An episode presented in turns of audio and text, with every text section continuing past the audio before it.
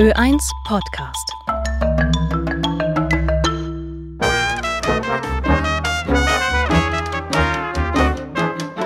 Randnotizen. Im Zug beschleicht mich ein unangenehmes Gefühl. Was, wenn es dieses Jahr das letzte Mal gewesen sein würde? Je weiter wir uns aus der Stadt hinaus bewegen in Richtung Westen, den Bergen, desto verblüffter blicke ich auf grüne Wiesen und Wälder. Selbst der Arlberg, bekannt als Schneeloch der Alpen, kann dem aufkeimenden Frühling nicht Einhalt gebieten. In den vergangenen Jahren erwartete einen am Ende des Arlbergtunnels verlässlich Schnee. Anfang Februar hat sich dieser jedoch über die Baumgrenze hinauf zurückgezogen. In Bludenz angekommen wird die Skijacke an und sofort wieder ausgezogen. Die Sonne strahlt in irritierte Gesichter. Ernüchterung folgt dann auf knapp 1000 Metern Seehöhe. Weiße Bänder, die ins Tal führen. Bilder, die mir bisher nur aus den Nachrichten der vergangenen Saison bekannt waren. Ich öffne die Wetter-App, um mich zu vergewissern. Ganz oben auf dem Berg 180 cm Schnee, die Pisten geöffnet. Früh aufstehen ist heuer nicht nur Kür, sondern beinahe Pflicht. Um halb neun zur ersten Bergfahrt hat sich in der Talstation bereits eine Traube gebildet. Die Gondelbahn führt in Höhen, in denen sich dann doch das mir vertraute Panorama eröffnet. Weiße Abfahrten, bunte Abfahrer. Nicht nur der morgendliche Ansturm bei den Liften, noch etwas überrascht mich dieses Mal.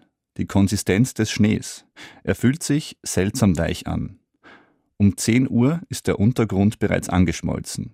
Gegen Mittag hat sich der Schnee, wohlgemerkt Naturschnee, in Softeis verwandelt. Die Talabfahrt wird zu einer täglichen Bewährungsprobe für Bänder und Gelenke. In einer Zwischenbilanz zur heurigen Skisaison wird von steigenden Unfallzahlen zu hören sein, die den schlechten Pistenverhältnissen und dem warmen Wetter geschuldet waren. Auch in dieser ersten von drei Semesterferienwochen ist das Thermometer bei den Liftstationen nur ein einziges Mal unter Null gefallen. Als ich mich bei einem der Sessellifte einreihe, bleibt mein Blick an einer digitalen Anzeigetafel hängen. Business, Festival, Spektakel. Schlagworte leuchten auf, die auf eine Veranstaltung hinweisen, die Anfang April in den Vorarlberger Alpen über die Bühne gehen soll. Möchte sich hier ein Skigebiet diversifizieren, sich von der wirtschaftlichen Abhängigkeit seiner Wintersaison lösen? Touristiker werben bereits mit Wandern und Mountainbiken als ganzjähriges Ersatzprogramm. Eine Option, die ich im ersten Moment verwerfe. Trotzdem fragen auch wir uns beim Abendessen, wie lange noch und unter welchen Umständen? Sollte die Tageskarte 100 Euro kosten, wirft ein Bekannter ein, sei für ihn der Skiurlaub gelaufen. 70 Euro bezahlte man heuer für das Tagesticket. Risikofreudige Frühbucher konnten sich rund 10 Euro pro Tag ersparen.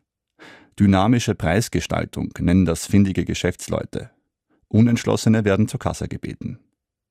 Angenommen, heute Nacht würde plötzlich aller Schnee dahinschmelzen. Ja, was dann? Ich bin kein Hotelier, kein Wirt, kein Liftwart und müsste nicht um meine Existenz fürchten. Der Gedanke, dass es sich bald mit dem Skifahren erübrigt haben soll, will sich nicht so richtig entfalten. Ist ein Ende doch nur im Rückblick als solches zu begreifen? Hinzu kommen Gewissensbisse. Was, wenn ich mit meinem Verhalten dazu beigetragen habe, diesem Sport ein Ende zu bereiten? Ich denke an die vier Planeten, die meinesgleichen mit ihrem Fußabdruck verbrauchen. Was wäre die Alternative? Stattdessen in den Semesterferien einen Urlaub auf den Balearen buchen oder warum nicht gleich mit dem Schiff anreisen. In einer Studie des Umweltbundesamts von 2018 lese ich, die meisten Emissionen entstehen im Skiurlaub bei der An- und Abreise. Ich beruhige mein Gewissen. Im Tal wird gerade eine neue Pumpstation gebaut, die weitere Schneekanonen versorgen soll. Wie lange wird man die Pisten noch beschneien können? Woher kommt der Strom? Woher dieser Optimismus?